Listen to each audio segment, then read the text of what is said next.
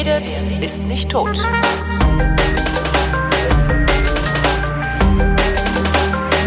Willkommen zum Geschichtsunterricht einer Co-Produktion von Vrindt und D-Radio Wissen und von D-Radio Wissen zugeschaltet aus Köln, Matthias von Hellfeld. Hallo Matthias. Ich grüße dich. Heute Kuba. Revolution, Revolution o muerte. Das genau. wollte ich immer schon mal nicht anlasslos sagen. ähm, wir reden nicht über die Kuba-Krise, nicht über das Kuba-Embargo, doch eigentlich schon, ne? Das Kuba-Embargo. Ja, das hängt alles miteinander zusammen, natürlich. Ja, natürlich, ja. So, ja. Hm. Nein, aber der Anlass ist äh, tatsächlich der Beginn sozusagen der Revolution ähm, der eben am 2. Dezember 1956 datiert wird mit der Landung der Yacht Grandma, also Großmutter. Mhm. Und, ähm, an Bord war ähm, eine Truppe von, glaube ich, 60 oder 70 Leuten und unter ihnen eben die beiden berühmtesten, die für die Revolution so wichtig wurden, Fidel Castro nebst Raúl, der also heute die Geschicke leitet und als äh, wichtige Nebenperson natürlich Che Guevara, und, den wir äh, alle von den T-Shirts kennen, aber sonst keine Ahnung haben, wer das ist. Ja, also ähm, Castro und Che Guevara haben natürlich äh, bei den etwas Älteren unter uns äh, elektrisierende Wirkung, weil natürlich so in den etwas bunteren Jahren im letzten Jahrhundert äh, diese beiden durchaus äh, Figuren waren, die in der linken Szene, in der Studentenbewegung oder der autonomen Szene durchaus ähm, einen guten Ruf hatten. Und ähm, ich habe erstmal so geguckt, der Fidel Castro, ist eigentlich, und das gilt im Übrigen auch für Che Guevara, eigentlich kommt er aus einer ganz anderen Ecke. Also eigentlich ist er ein, ein Sohn eines reichen Plantagenbesitzers mhm. auf Kuba den ein oder anderen eigenen Betrieb besaß, denen es also gut ging. Ähm, die Familie war erzkatholisch, in der Castro aufgewachsen ist und was eben noch viel jecker ist, er schwärmte für das Spiel aller Spiele der Amerikaner, nämlich für Baseball. Und er hatte also durchaus im Sinne eine, ja, eine Profikarriere als Baseballer zu beginnen. Hat er äh, das Zeug dazu gehabt? Er hatte ganz, ja, ja, er, macht, ah. das, äh, er war ganz gut und er spielte das ganz ordentlich. Er ist auch noch später, als dann die äh, Revolution gesiegt hatte und er der große Massimo Lieder war, das ein oder andere Mal ähm, da auch noch so zugange gewesen mit diesem Sport, aber nur so als Jux natürlich. First Pitch. Ähm, ja, genau. Und ähm, aber er hat äh, sich dann entschlossen, das war Mitte der 40er Jahre, in Havanna ein Jurastudium anzufangen. Und ähm, er kommt in diesen Studentenjahren relativ schnell schon in so politische Auseinandersetzungen. Da sind natürlich Universitäten immer der geeignete Ort für. Da ging es um Korruption im Land, da ging es um die kubanische Wirtschaftspolitik insgesamt, aber auch so um Rassismus und Ungleichheit. Also damals waren ja Kuba und die USA auf einer Linie, also ähm, die waren sozusagen noch in der gleichen Ecke der politischen Auseinandersetzung und in, in Amerika gab es natürlich ganz, ganz schlimmen Rassismus und Separation von Weiß und Schwarz und das war natürlich auch auf Kuba zu spüren. Und war, ähm, äh, war Kuba so einer dieser dieser sogenannten Vasallenstaaten damals eigentlich? Naja, die ganze Region war natürlich wie soll ich sagen, unter der amerikanischen Fuchtel. Mhm. Das war ja der Vorhof Amerikas und natürlich ähm, in den 40er Jahren war das noch nicht so wie heute oder wie in den 60er Jahren etwa, wo Kalter Krieg herrschte, aber man ähm, kann sich ja vorstellen, die USA waren im Zweiten Weltkrieg involviert und das war schon eine relativ wilde Zeit und insofern ähm, waren die Interessen natürlich klar, dass also äh, im eigenen Umfeld Ruhe herrschen sollte und man eben nicht in eine noch weitere Front irgendwie integriert, äh, verwickelt werden sollte. Insofern ähm, waren Kuba und die USA schon eben auf einer Wellenlinie dann noch und ähm, im Grunde genommen kommt der Castro in diese Diskussion rein, in diese politische Auseinandersetzung und dann ist eigentlich, ja, wie soll ich sagen, sein Weg schon klar, kann man so im Nachhinein sagen. Ähm, er geht dann auch in die Nachbarschaft. Also 1947 beteiligt er sich an einem Putsch, der aber scheitert auf der Dominikanischen Republik. Mhm. Und er ist dann äh, kurz danach auf Kuba dann also ein etablierter Rechtsanwalt, der öffnet eine Kanzlei und ist ein Mann, der ja eine ganz normale Karriere anstrebt, der also eine bürgerliche äh, Existenz sozusagen. Ja, wenn man das so sagen kann. Er ist natürlich auch, ich meine, er hat an einem Putsch teilgenommen, insofern ist es nicht mehr ganz so bürgerlich, aber äh, er war jedenfalls noch nicht der große Revolutionär, sondern er war zunächst einmal ein Rechtsanwalt und im Zuge dieser Rechtsanwaltstätigkeit ähm, hat er wohl auch überlegt, also Politik machen zu wollen. Er hat also eine politische Karriere angestrebt und in diese Idee hinein, also politische Karriere zu machen, putscht ein General, und zwar General Batista, auf Kuba. Mhm. Und dieser General Batista gewinnt seinen Putsch und ähm, verhindert die nächsten Wahlen. Also er lässt einfach gar nicht wählen. Und damit ist die Karriere Castros, die parlamentarische Karriere, sage ich jetzt mal, Castros verhindert. Also er kann einfach nicht antreten, weil es diese Wahlen nicht gibt. Ja. Und ähm, insofern ähm, das heißt, er ist persönlich beleidigt gewesen ja. und darum zu, in, in, in den Krieg gezogen sozusagen? Nein, nein, aber er, er, er merkt schon sehr schnell, also Batista ist eben ein Diktator und äh, Kuba hatte damals eine Verfassung, auf die der Rechtsanwalt Castro sich beruft und sagt, ähm, hier steht in der Verfassung, wir haben ein Widerstandsrecht und ähm, dieses Widerstandsrecht äh, greift jetzt, indem wir sagen, äh, der Mann lässt keine Wahlen mehr abhalten, er ist ein Diktator und er ruft also, Castro ruft äh, 1953 1953 zu einem, ja, soll man sagen, Volksaufstand gegen Batista auf, mit dem Ziel, ähm, Batista aus dem Amt zu treiben. Ja. So, 1953, ähm, da ist Castro noch ein relativ junger Mann. Der ist, äh, wenn ich das richtig im Kopf habe, Jahrgang 1929. Und ähm, ähm, der, dieser Volksaufstand scheitert. Und zwar äh, sehr schnell. Also der militärische Macht liegt natürlich beim Diktator. Insofern ist das relativ zügig beendet, das Ganze. Castro wird verhaftet und er wird vor Gericht gestellt. Und dieses Gericht nutzt er sozusagen als Bühne. Er ist ja Rechtsanwalt, er weiß, wie das funktioniert und er nutzt dieses ähm, Gericht als Bühne für politische Statements und für den Entwurf, sage ich jetzt einfach mal, eines politischen revolutionären Programms. Und ähm, er schließt seine Rede und seine Verteidigungsrede vor Gericht mit dem wirklich berühmt gewordenen Satz, die Geschichte wird mich freisprechen. So. Diesen Satz äh, hört man dann andauernd in den nächsten 30, 40, 50 Jahren, weil ja immer, wenn er irgendwo redet, äh, wird, ist dieser Satz irgendwie mit da drin. Und ähm, obwohl er diese sehr vernünftige, große Verteidigungsrede gehalten hat, ähm, wird er zu 15 Jahren Zuchthaus verurteilt. Also sie waren da nicht zimperlich auf mhm. Kuba. Aber nach zwei Jahren gibt es eine Generalamnestie und im Zuge dieser Generalamnestie wird ähm, Castro wieder freigelassen und muss also äh, die weiteren 13 Jahre nicht absitzen und ist also ein freier Mann. Das ist auch mehr Glück als Verstand, ne? Ja. das ist irgendwie, das, ja. Ja. Äh, so in der Rückschau ist Geschichte manchmal wirklich von absolut. äußerst seltsamen Zufällen äh, durchzogen, ja. ja. Ja, hätten die Griechen gegen die Perser verloren, 490 vor Christus, wären wir nicht Europa, sondern Westasien ja. sage ich jetzt. Na, wäre Hitler im Knast geblieben, wie er ihm eigentlich zugestanden genau. hätte, ne? Ja. Dann, genau. Ähm, also jedenfalls, ähm, er kommt also frei und ähm, im Juni 55, also kurz nachdem er freigekommen ist, gründet er die Bewegung des 26. Juli. Da weiß auch kein Mensch, was das soll. Aber der 26. Juli 1953 ähm, war das Datum eines Angriffs auf eine Kaserne in Santiago de Cuba während des ersten Putschversuches gegen Batista, der so kläglich gescheitert war. Also er, er, er, holt jetzt eine Bewegung sozusagen ins Leben und geht ins mexikanische äh, Exil. Und in, im Exil sucht er sich also Mitstreiter zusammen, kommt äh, dann eben auch mit Che Guevara zusammen, der ähm, auch eine große Rolle spielt. Und ähm, im Exil bereiten sie also den zweiten Putschversuch vor. Und das dauert bis ungefähr Ende 1956, also ein, anderthalb Jahre. Und ähm, sie kommen tatsächlich mit einer Segelyacht äh, an Bord äh, mit Castro und den Mitstreitern, machen sich also auf den Weg und landen tatsächlich in den Morgenstunden des 2. Dezember 1956 ähm, an einem kleinen Küstenstreifen auf Kuba. Und man kann das gar nicht glauben, aber diese 60, 70, 80 Mann ähm, inszenieren in den laufenden, nächsten laufenden Jahren also einen erfolgreichen Putschversuch, in dem sie Stück für Stück ähm, zunächst mal das weniger besiedelte Land, da wo Bauern viel sind und wo eben ähm, Landwirtschaft und Viehzucht betrieben wird. Ähm, dort suchen sie Unterstützung, bekommen sie auch und ähm, so verbreitert sich diese, ja, wie soll ich sagen, kleine Bewegung zu einer großen Bewegung und irgendwann ähm, 1959, Ende 1959 ist dann ähm, ja der Putsch erfolgreich und ähm, von Aber da ist von da an ist Kuba befreit, sage ich jetzt einfach mal, von dem Diktator und ist eben eine sozialistische, dann sozialistisch gewordene ähm, Staat.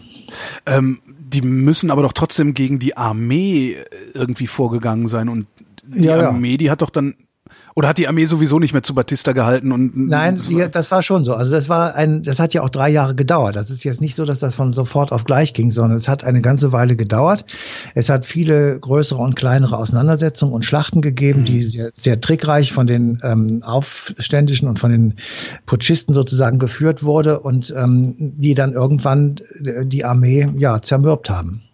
Aber jetzt im Einzelnen, die einzelnen Schlachten und so, das habe ich jetzt, äh, kann ich dir jetzt so auch gar nicht genau sagen, aber ähm, im Grunde genommen ist die äh, Geschichte der Revolution ähm, dauert eben drei Jahre und ähm, daraus wird dann später eine Heldengeschichte gemacht, wie sie eben irgendwo in der Sierra sowieso gesessen haben und also auf, auf Sand rumgekaut haben, weil sie nichts zu essen hatten und ähm, wie dann die armen Bäuerleins gekommen sind und ihnen ein Glas Milch gebracht haben und ähnliche Dinge. Und ähm, das wird natürlich alles dann weiter getragen und als Mythos äh, durch die Lande hochgehalten. Und mhm. insofern ist das auch zu erklären, warum dieser Fidel Castro so eine außergewöhnliche Lichtgestalt in, äh, auf Kuba ist. Und insofern weil er seine eigene Legende schreiben konnte, weil es kaum, kaum Mitwisser gab. Ne? Und ich war ähm, zur Jahreswechsel 1991 war ich auf Kuba. Ja.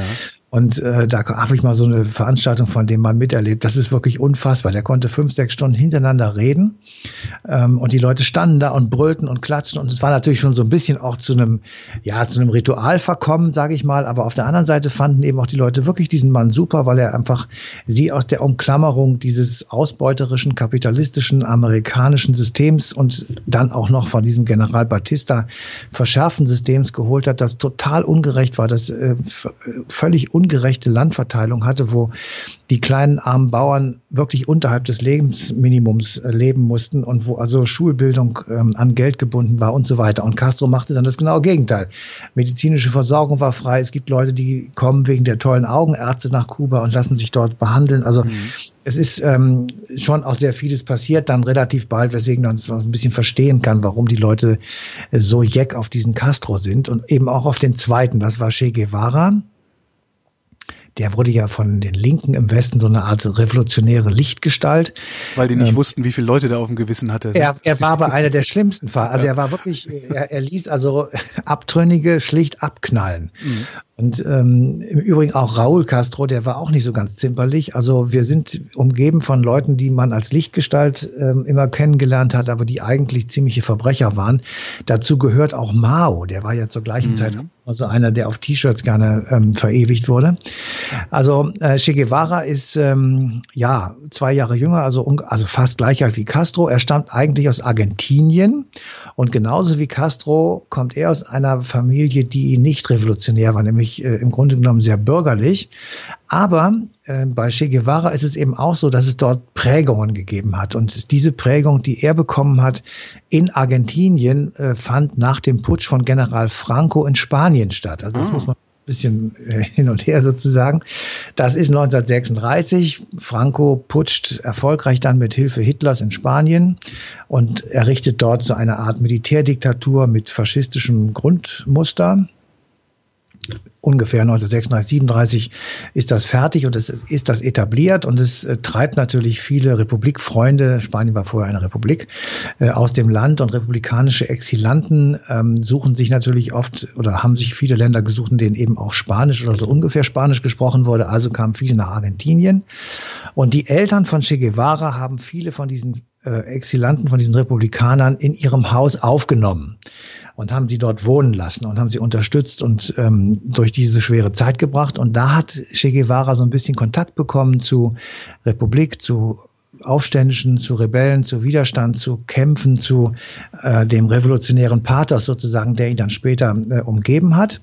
Aber äh, er selber hat es noch nicht angefangen, sozusagen sofort äh, ich sag mal, politisch zu werden. Er hat das alles wahrscheinlich auch, man kann ich mir so vorstellen, aufgesogen, ist davon sehr stark geprägt worden und beginnt Medizin zu studieren.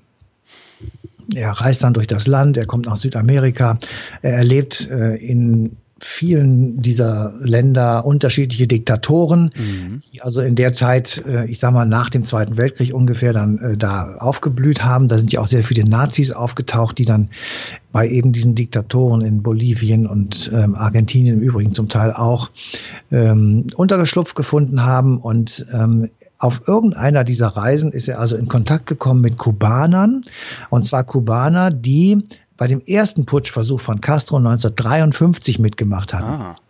So, und dann lässt er sich das von denen erzählen und ähm, ist natürlich dann, wenn man schon mal so ein bisschen angefixt ist, dann äh, ist es, gibt es ja auch eine gewisse Begeisterung schnell dafür. Revolutionsromantik, ja. genau, das revolutionäre Pathos geht also genau. dann durch. Und ähm, ähm, wenn man so gestrickt ist und wenn man eben, ähm, ich sag mal, wirklich von seiner Grundüberzeugung gegen diese ganzen Ungerechtigkeiten ist, die eben das ungebremst kapitalistische System äh, jener Jahre mit sich gebracht hat, dann ist man da relativ schnell Feuer und Flamme. Ja. Und ein Jahr später, 1954, erlebt er selber in Guatemala, wie ähm, eine Konterrevolution erfolgreich ist, weil sie vom CIA unterstützt wird. Also mhm. kommt sozusagen die zweite Komponente dazu, dieser Anti-Amerikanismus. Ist es tatsächlich Anti-Amerikanismus oder ist es ja. Anti-Einmischung von außen? Nein, nein, es ist Anti-Amerikanismus. Also okay. das ist dann bei, bei Castro erst später aber eben auch dazu gekommen, dass man sagte, mit den Amerikanern geht das überhaupt nicht, obwohl er ja eigentlich ein amerikanisch geprägter Mensch ja. gewesen ist, der also von all diesen, ich sag mal, kulturellen und äh, sonstigen Errungenschaften in Anführungsstrichen sehr geprägt worden ist. Aber daraus kam eben dann irgendwann eine tiefe Feindschaft und eine völliges No-Go, was ähm, Kontakt zu Amerika angeht. Und das ist eben bei ähm, Che Guevara aber auch das so. Muss, musste er das nicht, also musste äh, Castro das nicht ohnehin machen, weil die USA ja überhaupt keinen Handel mit Kuba treiben wollten und ein Embargo gemacht haben?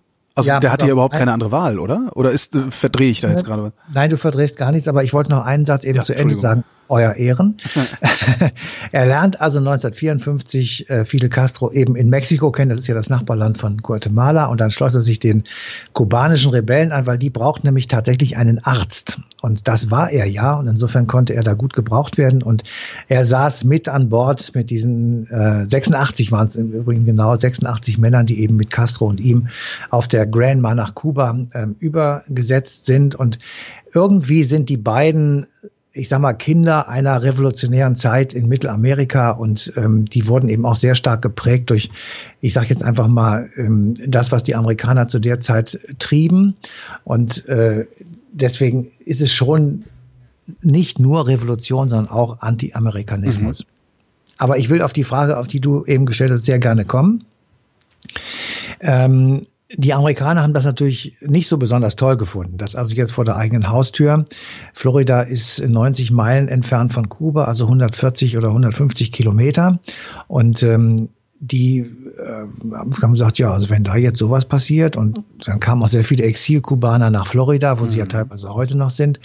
Und insofern äh, war natürlich sofort klar, also unsere Politik gegenüber Kuba muss sein Schwächung Castros, mhm. möglichst Rückdrehen dieser entsetzlichen Entwicklung. Es gab dann Pläne einer Invasion auf Kuba zu äh, machen und also entsprechend äh, das Land sozusagen wieder zurückzuholen in den Kreis der kapitalistischen Staaten.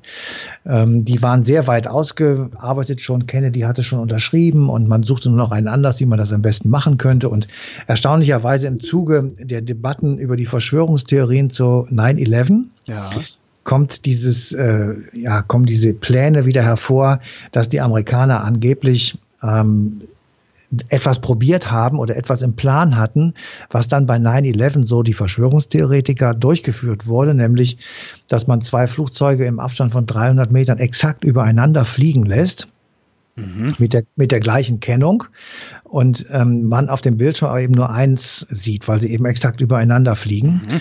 Und äh, dann wird das obere, das untere zerstören. Es zerschellt auf Kuba und fliegt dann weg ohne Kennung. Also ist dann vom Bildschirm verschwunden. Mhm. Und damit hätte man dann den Kubanern in die Schuhe schieben können, dass sie ein amerikanisches Flugzeug ah, abgeschossen ah, hätten. Mhm. Und dann hätte man in, auf Kuba einwandern, äh, einwandern sage ich schon, einmarschieren, einmarschieren können. Und äh, bei den 9-11-Verschwörungstheoretikern ähm, geht es eben auch darum, dieses eine Flugzeug, ähm, das dann irgendwann vom Bildschirm verschwunden sei und wie das überhaupt hätte passieren können. Es sei eigentlich tatsächlich im Meer abgestürzt, man würde es jetzt nicht finden und, und, und. Also das ist dann mhm. eine wilde Geschichte, die aber eine andere ist. Also man sieht daran, es gab also viel ähm, Theater um Kuba und was eben ganz wichtig war, die Amerikaner äh, verhängen sofort ein Embargo beziehungsweise kappen den Handel und äh, alles mögliche Telefonleitungen. Und es ist also wirklich so, dass dieses, äh, dieser Inselstaat äh, komplett isoliert ist. Ist das, ich habe das, ich das all die Jahre, die ich das mitgekriegt habe. Ich bin jetzt auch Ende 40. Ähm, ich habe immer gedacht, mein Gott, kriegt euch doch bitte mal ein bisschen ein da. Das ist so ungefähr so, als würde der stärkste Junge der Klasse den Schwächsten ständig verhauen, obwohl er schon am Boden liegt. Und äh, also das ist so, ja, irgendwie hat sich das so angefühlt die ganze Zeit, als wüssten die USA ganz genau, dass wenn sie Kuba Handel erlauben würden, Kuba beweisen würde, dass ein sozialistisch, ein demokratischer Sozialismus funktionieren kann. Ja, also. Den Verdacht das, hatte ich die ganze Zeit. Ja, der, der Verdacht ist am Schluss vielleicht richtig, aber am Anfang war es schlicht und ergreifend kalter Krieg. Ja. Und das, was Wieder die Amis, ja, was die, ja. Ja, ja, das ist so, ja, ja. Was die Amis geärgert hat, die Russen gefreut. Und insofern hat sich Nikita Khrushchev, der war damals, also 1960, sage ich jetzt mal so um den Dreh, äh, gerade gut etabliert in, ähm, äh, in Russland und hatte also die Macht jetzt komplett äh, auf sich vereinigt mhm. und war der wirklich der, der neue starke Mann. Und der sagte, ja, also wenn da jetzt so ein ähm, Regime ist, das jetzt noch nicht so richtig sozialistisch oder kommunistisch ist, aber auf jeden Fall mal anti-amerikanisch, dann finden wir das gut. Und wir bieten euch erstmal an, äh, diplomatische Beziehungen aufzunehmen. Und Castro sagte dann, ja, äh, wenn die Amis mich ähm, dissen, dann gehe ich halt zu den Russen, zur UdSSR damals. Und ähm, wenn ich die im Rücken habe, dann kann ich vielleicht so eine Art Freiheitsbewegung im karibischen Raum und in Lateinamerika äh, entzünden. Mhm. Er war ja das muss man auch immer sehen. Er war tatsächlich ein Revolutionär. Er war, er war natürlich auch ein Machtpolitiker. Er war natürlich auch ein äh, skrupellos und und ähm, ja bisweilen auch gewalttätig. Aber und er hat auch sicherlich sehr viele Leute auf dem Gewissen. Aber er war natürlich auch davon überzeugt, also die Befreiung der Unterdrückten von den herrschenden Systemen. Und das wollte er eben auf Kuba sowieso, aber wenn es geht, auch noch woanders er wollte sich auch ein Denkmal setzen wahrscheinlich. Also insofern mischen sich da sehr viele ähm, Motive zusammen. Mhm. Und äh, er dachte also mit den Russen im Rücken, da kann man so eine Freiheitsbewegung äh, etablieren. Und dann ähm, kam die Reaktion aus Washington darauf, das ist jetzt ein Vordringen des Kommunismus in die unmittelbare Umgebung. So. Stimmt, da waren die hatten ja auch noch panische Angst davor. Unbedingt. Da war McCarthy unbedingt. ja auch noch gar nicht lange weg. Oder war der Nee, warte mal. Nee, Kennedy war gerade gewählt worden, ja, 1960. Ja. Und äh, also das war, die, war sogar ein bisschen später, ne? Das war später. Die Eisenhower-Ära war vorbei. Die Amerikaner hatten sich gerade vom Zweiten Weltkrieg einigermaßen erholt. Und äh, sie waren ähm, im Grunde genommen äh, die, die Führungsmacht geworden im Westen nach dem Zweiten Weltkrieg, nicht nach dem ersten, nach dem zweiten. Es ist ja, ähm, die Ameri sind ja die USA eine europäische Supermacht geworden, auch weil sie eben hier stationiert geblieben sind und waren eben neben den Russen der UdSSR die zweite Weltmacht. Und ähm, die äh, Situation schaukelte sich dann immer weiter hoch. Die USA untersagten dann auf einmal Erdöllieferungen nach Kuba und sie verhängten ein komplettes Importverbot. Und das wiederum bedeutete für Moskau, jawohl, jetzt machen wir Wirtschafts- und Militärhilfe für Kuba. Mhm. So. Und dann war im Grunde genommen schon klar, hier werden jetzt demnächst ähm, sich sozusagen die Leute beharken weil äh, die USA sich auf einmal bedroht sahen mit Raketen, die auf Kuba stationiert werden könnten, ähm, sozusagen das eigene Territorium äh, in Gefahr zu sehen. Mhm. Und das war auch das Ziel, jedenfalls der Sowjetunion, denn die, die Sowjetunion ist genauso weit weg von Amerika wie Amerika von der Sowjetunion. Aber die USA waren Führungsmacht der NATO und in der NATO waren sehr viele europäische Verbündete hatten und von nicht, deren hatten die nicht Raketen in der Türkei stationiert, die USA? Genau. Damals? Und von deren Boden aus konnte man die Sowjetunion ganz leicht erreichen. Genau. Das heißt, es war ein strategischer Nachteil für die UdSSR, Amerika selbst nicht sozusagen im eigenen ähm, ja, Zuhause sozusagen treffen zu können mit mhm. irgendwelchen Raketen. So, und dann war natürlich Kuba ähm, der beste Ort, den man sich vorstellen kann, um sowjetische Raketen zu stationieren, mit deren Hilfe man also leicht irgendwelche Ziele in, Amerika, in, in den USA erreichen könnte. Und deshalb ähm, begannen sie geheim äh, im Juli 62 solche Raketen auf Kuba ähm, zu stationieren, also sie erstmal dahin zu schicken und äh, sie dann auch dort aufzubauen. So. Damals wie heute wurde unentwegt alles beobachtet und natürlich flogen dann die Aufklärungsflugzeuge ähm, äh, natürlich auch über Kuba und irgendwann kriegten die Amerikaner spitz, Leute, da werden Raketen aufgebaut. Das kann man hier und da und dort kann man das genau sehen. Und äh, das Auswerten der Bilder und immer neue Flüge ähm, dauerte so ein bisschen bis Oktober 62 und dann irgendwann war klar, okay, ähm, sie bauen dort Raketen auf Kuba auf, die sind gegen die USA und damit auch gegen das westliche Bündnis gerichtet. Und an diesem 22. Oktober 62 ist also John F. Kennedy, der junge, knackige und Frauenheld amerikanischer Präsident, mhm. ähm, vor die Kameras getreten, hat also gesagt, äh, dass sofort oder von Mitternacht an ein, eine komplette Quarantäne über Kuba verhängt wird dass kein Schiff nach Kuba mehr landen, anlanden darf und dass jeder, der eine bestimmte Linie, die wurde genau definiert, überschreitet, der müsse damit rechnen, beschossen zu werden. So, und ähm, dann sagte er noch, äh, wenn es einen Angriff auf irgendein Mitgliedsland der NATO gibt, dann ist das ein Angriff auf die USA. Mhm. Das würde entsprechend ähm, in der Sowjetunion dann Niederschlag finden, nämlich durch einen Gegenangriff und zwar sehr wohl auch atomar. Also wir befinden uns jetzt kurz nachdem, also nach zwei Jahren nachdem Castro da die Macht übernommen hat oder drei Jahre, befindet sich die Welt wegen Kuba am Rande des Dritten Weltkrieges. Und das, das war tatsächlich so. Das heißt, sie haben trotz, trotz äh, Hiroshima und Nagasaki und der Erkenntnisse daraus äh, auf atomare Schläge gesetzt. Absolut. Also die, und zwar, also zunächst mal, also in dem Säbelgerassel absolut. Es ist ja nicht dazu gekommen, wie wir mhm. alle wissen, aber im Säbelgerassel absolut. Ob sie es wirklich gemacht hätten, das weiß ich jetzt nicht. Aber jedenfalls Castro macht die ganze was wäre passiert, wenn es keine Atomwaffen gegeben hätte? Hätten wir dann einen konventionellen Dritten Weltkrieg gesehen? Nein, wahrscheinlich nicht. Wahrscheinlich nicht.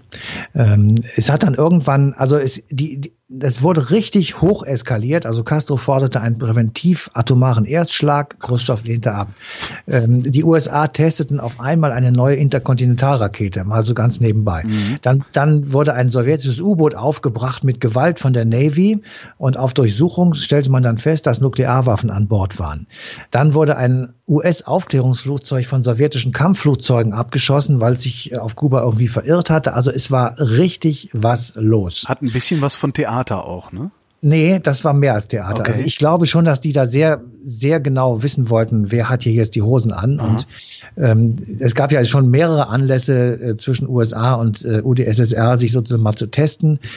Ähm, Berlin war ja oft genug Gegenstand, ähm, Mauerbau etc. Also es gab immer so Testphasen, wo man sagte, ähm, wir wollen doch mal gucken, wo der Hammer hängt. Und das war auch so einer. So, und dann ist es irgendwann dazu gekommen, dass also Khrushchev an Kennedy eine geheime Note schickte und sagte, man könne die Sache beilegen, wenn die USA ihre Raketen aus der Türkei abziehen würde. Mhm. So, dann hat Kennedy erst, das kommt gar nicht in Frage, dann wäre ja die NATO an dieser Flanke schutzlos. Ähm, und dann irgendwann gab es also relativ bald ähm, geheime ähm, ja, Treffen, an denen sein Bruder ähm, teilgenommen hat. Der war ja damals Justizminister, also der ähm, jüngere Kennedy. Und ähm, dann irgendwann kam es eben dazu, dass er sagt, okay, also wenn ihr aufhört, eure Raketen hier zu stationieren, dann ziehen wir unsere Raketen aus der Türkei ab und damit ist das Problem gelöst. So.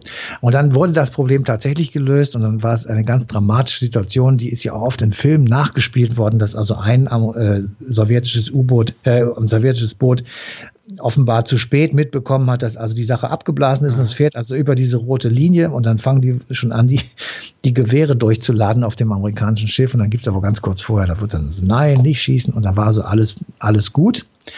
Und dann ist die Sache zunächst einmal beendet gewesen, aber das äh, Funken zwischen USA und Kuba war für alle Zeiten erstmal tot, da war gar nichts mehr. So, und dann hat irgendwann, Jahre später, und zwar genauer gesagt im Jahr 2002, ja. hat eine Historikerkommission über diese Kuba-Krise nachgebrütet mhm. und hat also dadurch, dass jetzt der Kalte Krieg beendet war, aber die Generäle von damals noch lebten und also auch aussagefähig waren, weil sie von ihren Geheimhaltungspflichten entbunden waren, ähm, haben also alle möglichen Leute be befragt und das Ergebnis ist, die Gefahr ist damals sogar noch unterschätzt worden. Oh. es gab, ja, es gab Ups. tatsächlich auf Kuba stationiert und abschießbereit 42 Raketen mit 80 Atomsprengköpfen. Ähm, sie waren auch schon autorisiert für den Einsatz. Ähm, damit will ich nicht sagen, dass sie auch wirklich abgefeuert worden wären, aber sie waren dort. Und die Amerikaner ja. haben Jahre später gesagt, dass sie nicht wirklich geglaubt haben, dass da Atomraketen sind. Ja. ja. Sie haben zwar Raketen gesehen, aber sie haben nicht geglaubt, dass die atomar bestückt sein könnten. Insofern ist die Gefahr im Nachhinein sogar noch viel größer gewesen, ähm, als sie damals sozusagen den Menschen, die sie miterlebt haben, mitgeteilt wurde. Und das, finde ich, ähm, macht nochmal so eine so einen besonderen Blick auf dieses Kuba und auf die Revolution beziehungsweise eben diese berühmte Kuba-Krise. Und das macht auch, finde ich jedenfalls, als eine der Hinterlassenschaften der Präsidentschaft von Barack Obama die Aussöhnung, die da jetzt begonnen hat zwischen Kuba und den USA, wirklich bedeutsam. Also ja. es ist tatsächlich ähm, wirklich gut, was da passiert und es ist eine ähm, großartige Veränderung, dass also die ähm, Leute sich da jetzt wieder, ich sag mal, zusammentun, dass sie Botschaften austauschen und dass sie Handel wieder miteinander treiben wollen. Und ähm, dazu, also jetzt, wie es auch weitergeht auf Kuba, haben wir uns ähm, mit äh, Bert Hoffmann verabredet, der ist ähm, vom Giga-Institut in Hamburg Hamburg und ähm, der hat uns mal so ähm, gesagt, was da jetzt eigentlich gerade passiert und hauptsächlich auch warum. Die USA haben eine lange Jahrzehnte eine Politik der Isolierung Kubas gemacht. Da gibt es ein Handelsembargo, das besteht auch nach wie vor im Kern fort. Und die USA haben eigentlich in der Zeit des Kalten Krieges gesagt, wenn die Kubaner mit der Sowjetunion gehen, dann nichts mit uns. Und das ist auch nach dem Ende des Kalten Krieges eigentlich so weitergeführt worden. Und insofern sagt Obama, unser Ziel war ja, die Zustände in Kuba zu demokratisieren. Das haben wir offensichtlich nicht erreicht seit 1989. Das sind ja nun auch schon ein paar Jahre. Deswegen müssen wir was anderes machen und deswegen mehr mit den Kubanern reden, äh, mehr mit den Kubanern Handel auch treiben, mehr mit Besucher in Kuba haben aus den USA. All das ist eigentlich viel effektiver, auch um die Gesellschaft aus der Starre, in der sie doch zum Teil ist, äh, herauszubewegen, nicht im klassischen Modus von Handelssanktionen und äh, Isolation, sondern eben durch mehr Kommunikation und mehr Handel. Ja, wer hätte das gedacht? Ne? Genau. Das Reden hilft, Töne. da wäre ich von ja. alleine nicht drauf gekommen. Ganz neue Töne und äh, also was er so angesprochen hat, das ist im, im Nebensatz sozusagen angeklungen. Ähm, Kuba ist ein wirklich wunder wunderschönes Land. Es ist ein ganz, ganz, ganz tolle Leute, ganz tolle Menschen, sehr freundlich, gastfreundlich ohne Ende. Ähm, und es liegt in der Karibik, es ist immer gutes Wetter, also was will man mehr? Und insofern ähm, äh, haben viele Leute ein großes Interesse daran, dass es den Kubanern gut geht. Und gleichzeitig muss man aber wirklich auch sagen, es ist total rückständig, es ist ähm, in sich gekehrt durch diese lange Isolation. Es sind ähm, Generationen von Menschen dort äh, zur Welt gekommen, die nichts anderes kennen als Isolation. Mhm. Und äh, es wird ein relativ schwieriger Prozess werden, Kuba, ich sage einfach mal, wieder in den Schoß der in Anführungsstrichen normalen Familien zurück, äh, ähm, normalen Völker zurückzuholen. Ähm, zumal solange Raúl Castro dort ähm, regiert und möglicherweise auch noch einer, der ihm nachfolgt, der genauso äh, die Sache weiterführt, ähm, wird es relativ schwierig. Ähm, es ist so, dass Kuba schon sich verändert hat, dass es ähm, schon erste, ich sag mal, Öffnungstendenzen durchaus gibt.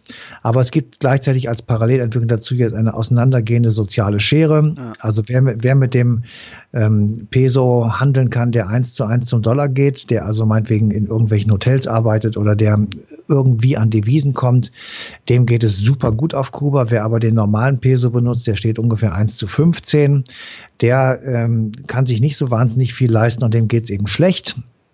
Äh, wir haben eine völlig ähm, heruntergekommene Infrastruktur in diesem Land, weil einfach viele Sachen nicht ins Land reinkamen. Und äh, also da gibt es relativ viel zu tun. Und das ist jetzt sozusagen die Kehrseite dann. Ich bin sicher, dass amerikanische Firmen auch jetzt schon wieder scharrend irgendwo ja. stehen und sagen, das ist ja super. Und dann äh, einmal der Kapitalismus über dieses Land bügelt genau. und es genau. dann da, also da auch nicht besser wirklich, wird. Genau, da muss man wirklich auch im Sinne ähm, der Menschen auf Kuba sagen, ich hoffe, äh, dass ihr eine Regierung euch wählt oder bekommt, wie auch immer, die eben genau darauf Augenmerk hat, wie du das gerade sagtest, dass der Kapitalismus eben da nicht drüber bügelt, ja. dann mal eben wieder alles platt macht, sondern dass ähm, tatsächlich ja, so eine gewisse Grundgerechtigkeit einfach beibehalten wird. Ähm, aber so wie es bis dahin war, also wie es bis vor den Veränderungen war, geht es natürlich auch nicht. Ja, wahrscheinlich wird es dann darauf hinauslaufen, dass Kuba irgendwann Geld braucht, dieses Geld von der Weltbank haben will oder vom IWF und äh, die sagen werden, ja, aber nur wenn ihr ähm, die äh, vor, was weiß ich, 60, 80 Jahren enteigneten ja. Besitztümer zurückgebt, den eigentlichen Besitzern und dann hast du halt so Verhältnisse, so ein bisschen wie in der, wie in der ehemaligen DDR, wo ähm, praktisch ja, ja. die indigene Bevölkerung, wenn du so willst, über keinerlei Kapital verfügt und darum auch nicht wirklich in der Lage ist, nachhaltig zu wirtschaften, sondern eigentlich in Abhängigkeit von den Altkapitalisten sich befindet. Das jetzt sehr verkürzt ausgedrückt natürlich, aber ich fürchte, dass Kuba genau das passieren würde. Ja. Das wäre ein bisschen ich, schade. Ja. Ich befürchte, dass, also ich, ja, so ganz schwarz sehe ich es nicht, aber es könnte gut so kommen, aber ich hoffe eben einfach, dass es nicht so kommt. Aber das werden wir jetzt sehen und genau. es ist auf jeden Fall zunächst mal der erste Schritt getan und jetzt gucken wir weiter. Jetzt gucken wir weiter. Vielen Dank, Matthias von Hellfeld. Bitteschön. Und euch danken wir für die Aufmerksamkeit und verweisen darauf, dass äh, die passende Sendung, die passende Sendung Eine Stunde History auf D-Radio Wissen am 25. November 2016 läuft.